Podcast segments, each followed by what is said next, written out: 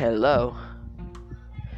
Welcome to Folder Burial. My name is David Leão. I'm from the eighth uh, year. Uh,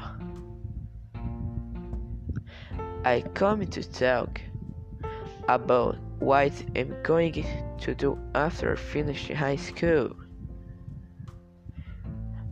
I still don't really know.